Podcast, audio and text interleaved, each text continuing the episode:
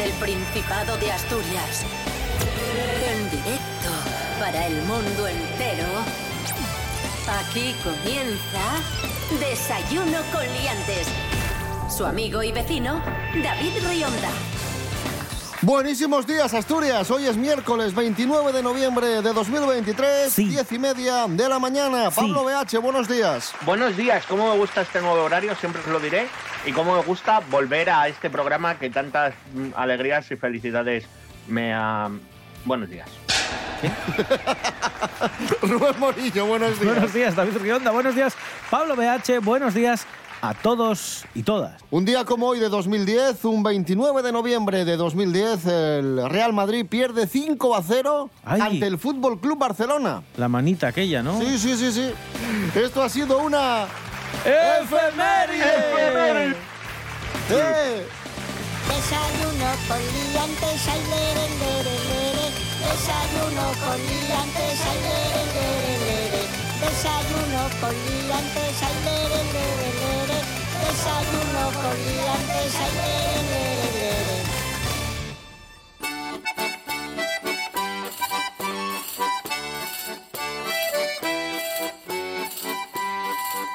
Primera noticia del día. Vamos. con el mundo de los famosos asturianos, famosas asturianas.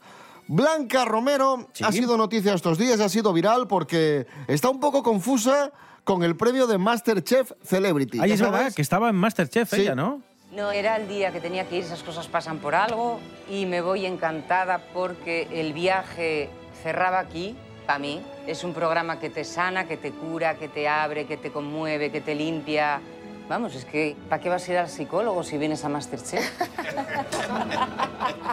Lo hacemos bien aquí, Más que ¿no? cocinas parecen divanes. Y resulta que ella, bueno, fichó por Masterchef, le dieron un contrato con un montón de páginas, pero ella tiró para adelante y firmó porque dijo, "Va, yo esto, esto todo no lo leo porque esto será Ay.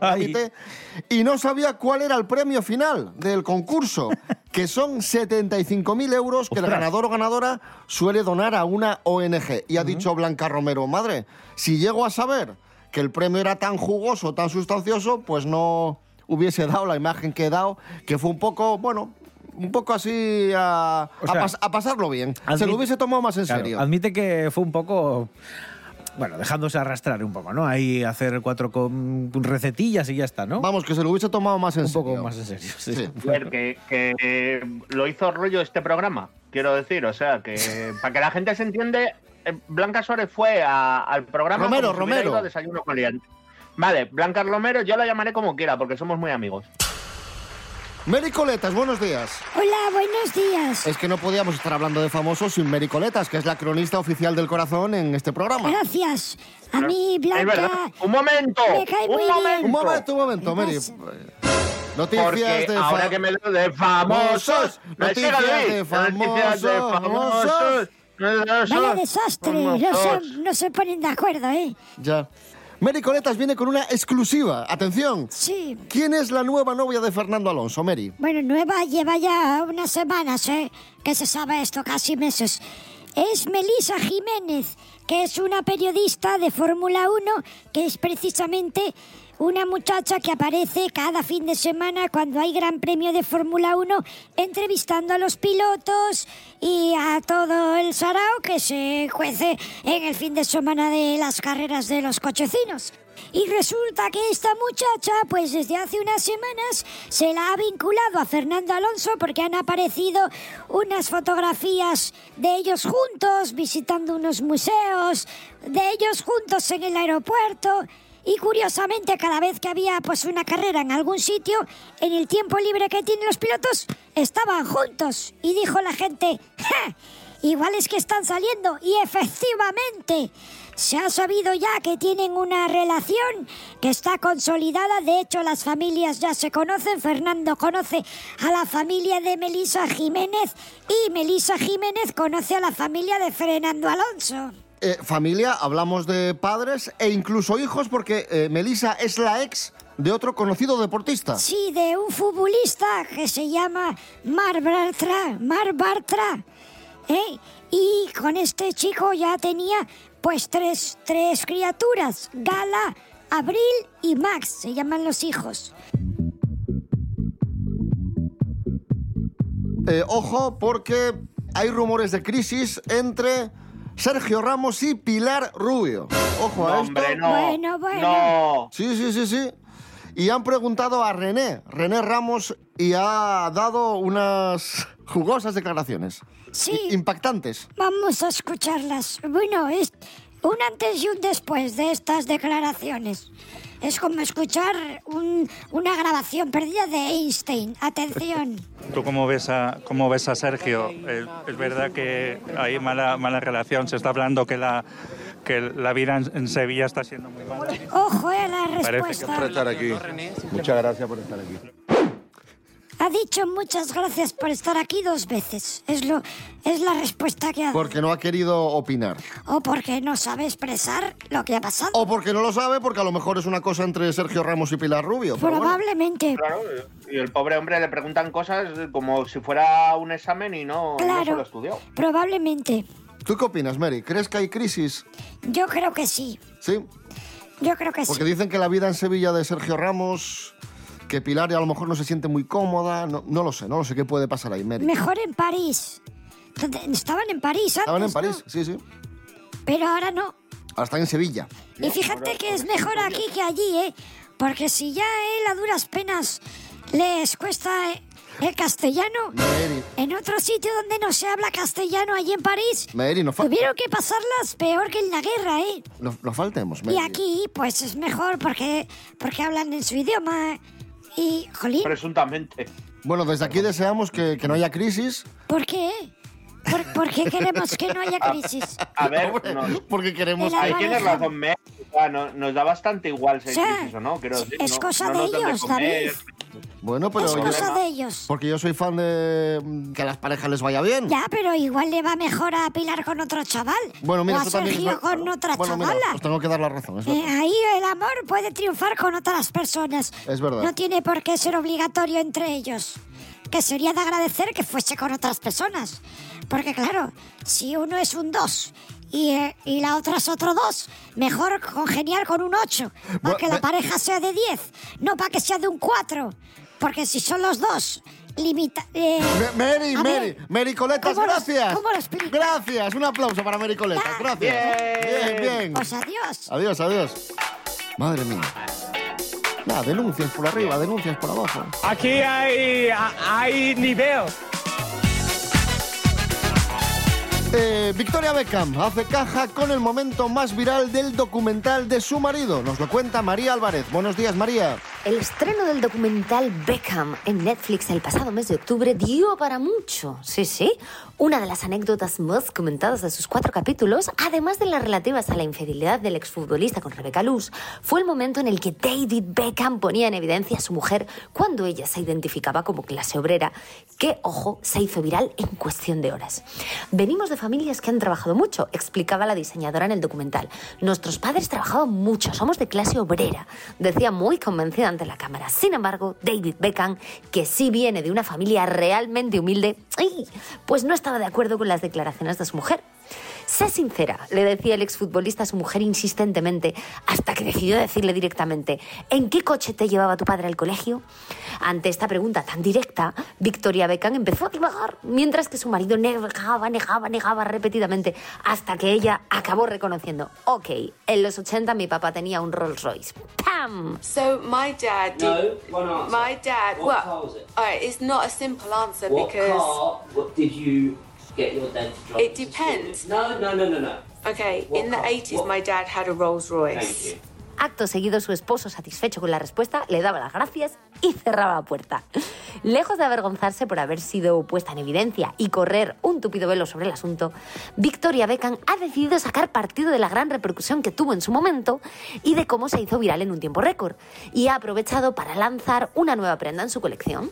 Efectivamente, una camiseta con el mensaje Mi papá tenía un Rolls Royce, que también se ha hecho viral como no podía ser de otro modo. Y oye, no es para menos, pues sí, la diseñadora ha aprovechado el tirón para lanzar una exclusiva camiseta con mensaje, pero con la friolera cifra de 130 euros a sus espaldas. ¡Hala! Un beso liantes, chao. Oye, a ver si me la regaláis, ¿eh? que yo soy muy fan. Gracias, María Álvarez. Y ya que hablamos de Victoria Beckham, vamos a escuchar a las Spice Girls con un clásico ya del pop británico, del pop internacional, el Say You'll Be There de Spice Girls. Ahí está.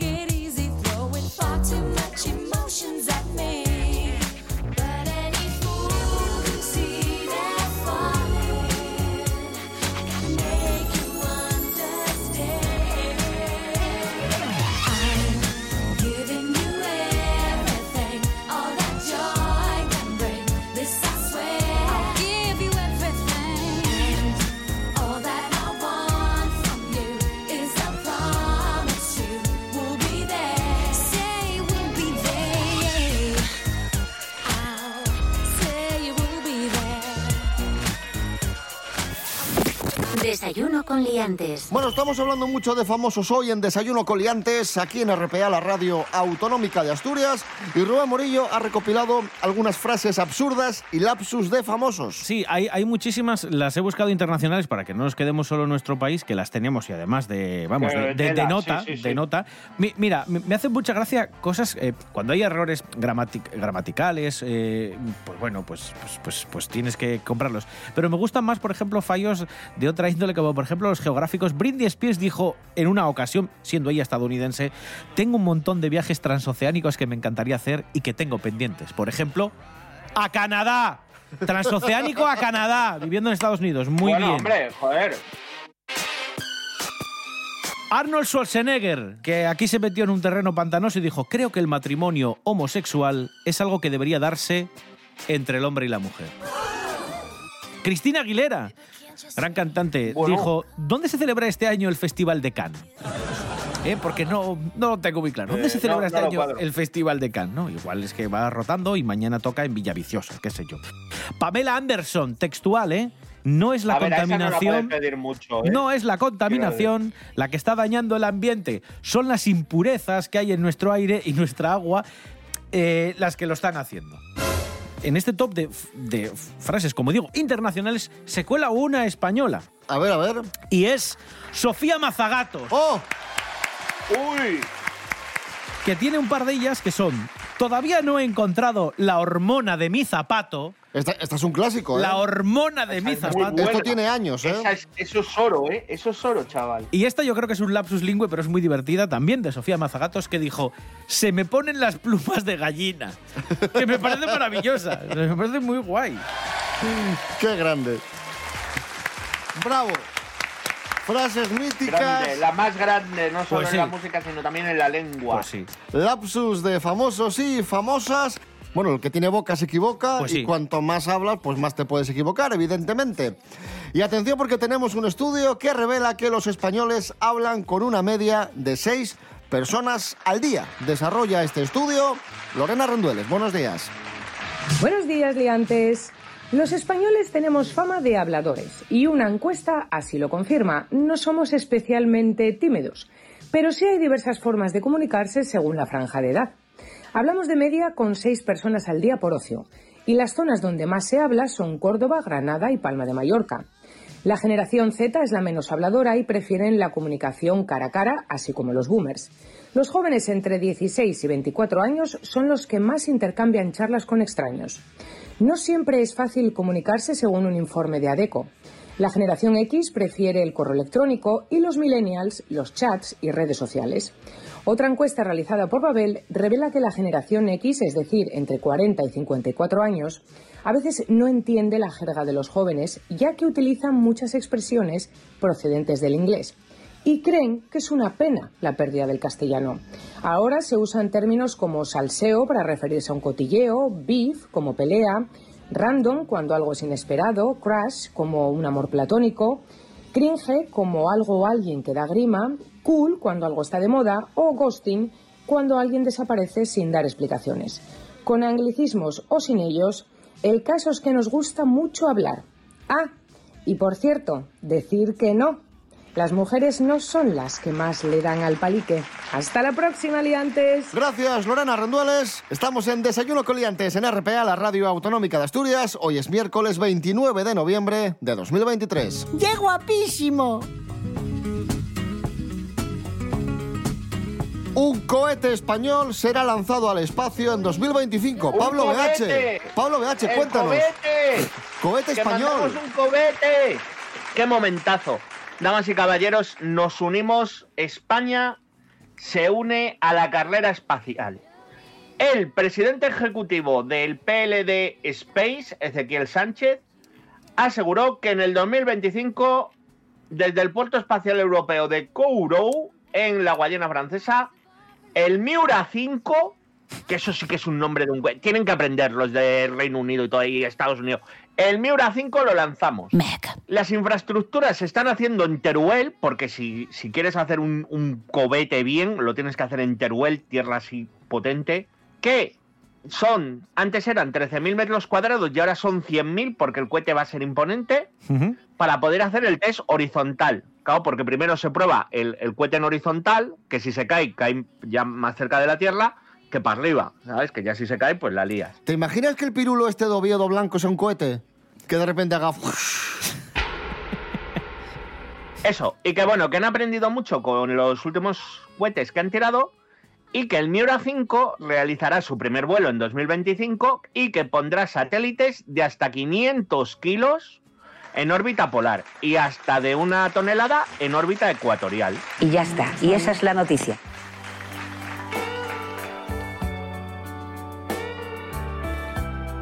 Es una de las noticias eh, para el futuro español, el lanzamiento de este cohete y para el año que viene, atención porque ya tenemos predicciones. ¿Qué va a pasar el año que viene? Madre ¿Qué mía. va a pasar en 2024? Joder. Pues J, de Mundo Desconocido, uno de nuestros youtubers Ah, favoritos, menos mal. ha hecho algunas predicciones. Ojo porque algunas de estas predicciones han sido, han sido hechas por el propio J. Escuchemos. Sí que os puedo decir que alguna de ellas ha sido efectuada por mí utilizando la llamada visión remota. Visión remota. Ya veremos a ver este año la cantidad de aciertos que tenemos. Otros años han sido bastante importantes. Pero Como lo mejor que podemos hacer es comenzar con ellas. Vamos Venga, con la Jota. primera. Como primera de las profecías os diré que parece ser que el año que viene va a haber unos primeros intentos de utilizar a la inteligencia artificial como que fuera un juez. Sí, sustituto de los jueces. Otra de las profecías de J es que la inteligencia artificial... Por favor, no lo llames profecía, David. Bueno, predicción. A- augurio. Augurio es que la inteligencia artificial el año, el año que viene va a empezar a dominar el mundo. Escuchemos. Millones de computadoras con troyanos indetectables que permiten de cada una de esas computadoras extraer un minúsculo potencial de cada máquina para obtener como resultado en su suma una supercomputadora sin precedentes que a todas luces no existirá, pero funcionará. Vale. J no solo hace vaticinios apocalípticos con la inteligencia artificial, sino que también hace predicciones más banales. J se atreve a decir quién va a ganar la liga. Venga. Un equipo con camiseta de dos colores, siendo una de ellas franjas verticales blancas, gana la liga. Va de los primeros Atlético de Madrid y Girona. O sea, puede ser Atlético, Girona Vale. o Atlético de Bilbao. Pablo BH, gracias por haber estado con nosotros. ¡Bravo! Un aplauso. Bueno, un placer. Voy a hacer yo también mi propio tugurio. Este año, en las campanadas, alguien se va a atragantar. Escuchamos a Melendi hablando en plata. Hablando en plata, soñando en oro, subiendo al cielo, bajando al moro, de pirata, chino con rosa, cuento de Adam funeral y cuatro bodas, me burlé en la cara de la ironía, con todas las vueltas que da la vida, vi reírse a la tristeza. Hoy,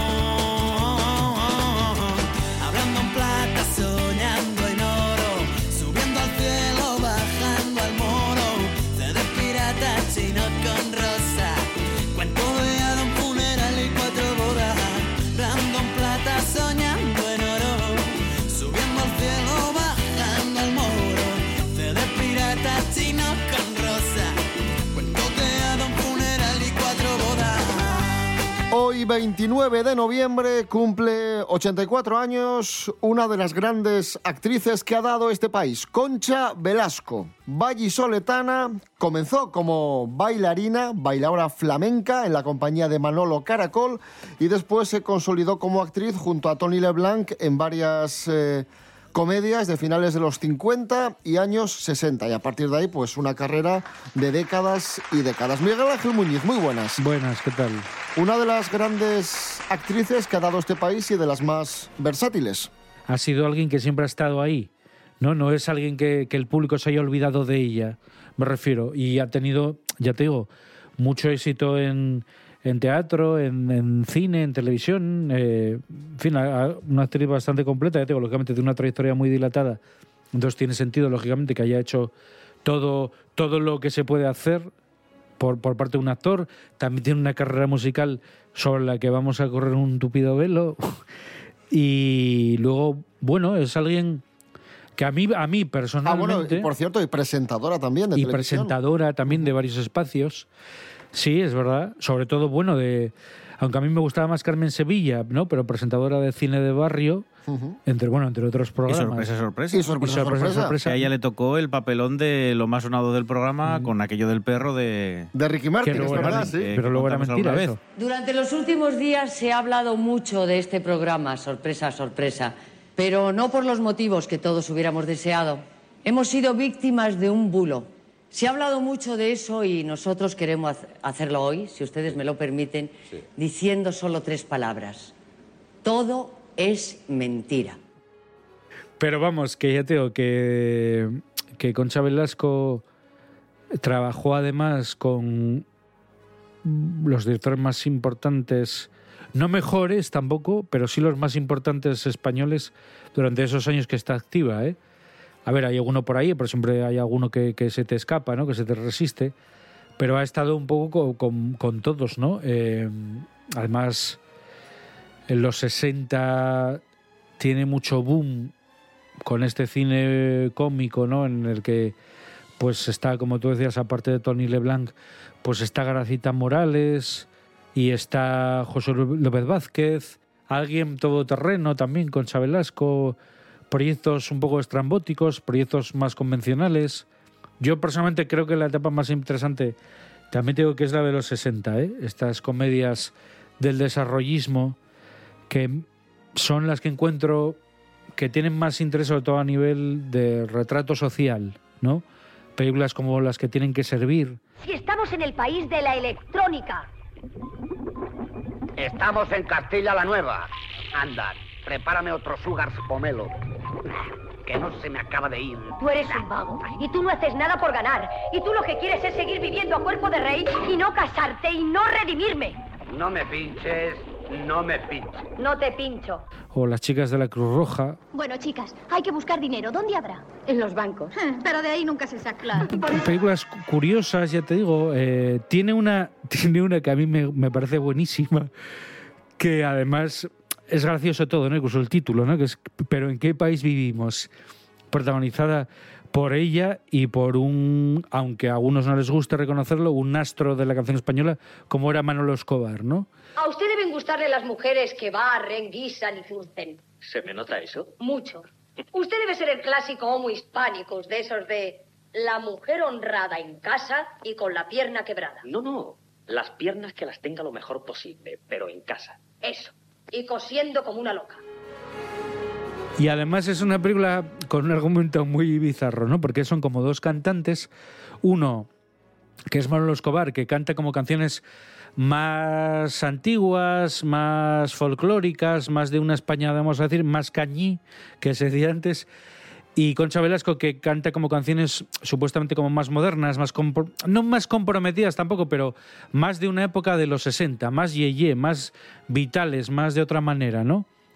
y tomándoselo como desde un enfoque humorístico, pero también tiene como bastante inteligencia el enfrentar esas posturas, ¿no? Y, a la vez es como gente que se admira pero se repele, ¿no? Porque es como que públicamente no quieren reconocer que lo que hace el otro ven que tiene interés para ellos, pero luego a nivel personal, pues lo, lo siempre, ¿no? son como enemigos íntimos. Más allá de las que hayan podido llevarle a los premios a Concha Velasco, que ya llega un momento que, yo ya estoy un poco cansado de estas interpretaciones desgarradas y de llorar y de gritar y no sé qué y, todo este tema de- del dramatismo. Y sinceramente creo que es más difícil hacer reír, siempre me lo ha parecido. Hacer reír para mí es más difícil que hacer llorar. Entonces, en ese sentido, por eso creo que tienen más mérito esas películas de esta época de los 60, ¿no? No sé si está, seguramente esté considerada un poco por encima de alguien como Lina Morgan, aunque yo, porque también viene de la revista, aunque Concha Velasco también hizo algo de eso, pero bueno, Lo que pasa es que Lina Morgan se, se centró más en la comedia y Concha Velasco pues Sí, pero yo- diversificó más. Claro, pero yo, pero también es un poco injusto porque Lina Morgan también tiene cosas eh, más o menos serias o incluso dentro de la comedia tiene un punto, o sea, que decirte, creo que era bastante mejor actriz Lina Morgan. Probablemente podría haber sido una actriz del, del mismo calado para mí que Concha Velasco. Creo que Lina Morgan era una actriz a la altura, pero probablemente haya ido más a lo que funcionaba haya ido más al teatro cómico, a las cosas, digamos, más populares. Y, y eso, bueno, pues en ciertos ámbitos, pues no gusta. Hay que hacer cosas intelectuales y serias. Un par de anécdotas personales. Una amiga actriz, no recuerdo ahora, no quiero decirlo porque no recuerdo quién fue. Y, y en Desayuno tenemos muchas colaboradoras actrices y, y tenemos muchas amigas actrices. Y sé que fue una, pero no recuerdo quién. Me contó que coincidió con ella, con Concha Velasco, tanto como profesional como persona. Espectacular trabajando y espectacular como compañera. Dijo que, bueno, que le dio unos consejos maravillosos y que se portó muy bien, muy bien. Y Rubén Morillo, fue tu madre la que coincidió con ella en un avión y dijo que también Sí, educadísima, venían mis ¿no? padres de vacaciones, eh, venían a Asturias eh, ya de regreso y se encontraron con, con Chabelasco en el avión que venía a estrenar una obra de teatro al Palacio Valdés, que ya sabéis que muchas veces es donde se suelen estrenar muchas de las obras del Circuito Nacional de, de Teatro. Y venía estudiando y mucha gente se acercaba a pedirle algún autógrafo y ella muy educadamente decía que no tendría ningún problema después, cuando bajase del avión, pero que por favor que le dejasen estudiar y iba con, con un, bueno, pues con un folleto, Mm. ¿cómo se llama? Con Un libreto, con su ¿no? Un libreto, Sí. perdón, eso, que no me sale la palabra, estudiando la obra. Muy amable. Y ya para rematar, vamos a recordar la- una parodia divertidísima de Martes y 13 imitando a Concha Velasco de los años 90. Ahí está. Ella es Concha Velasco, actriz.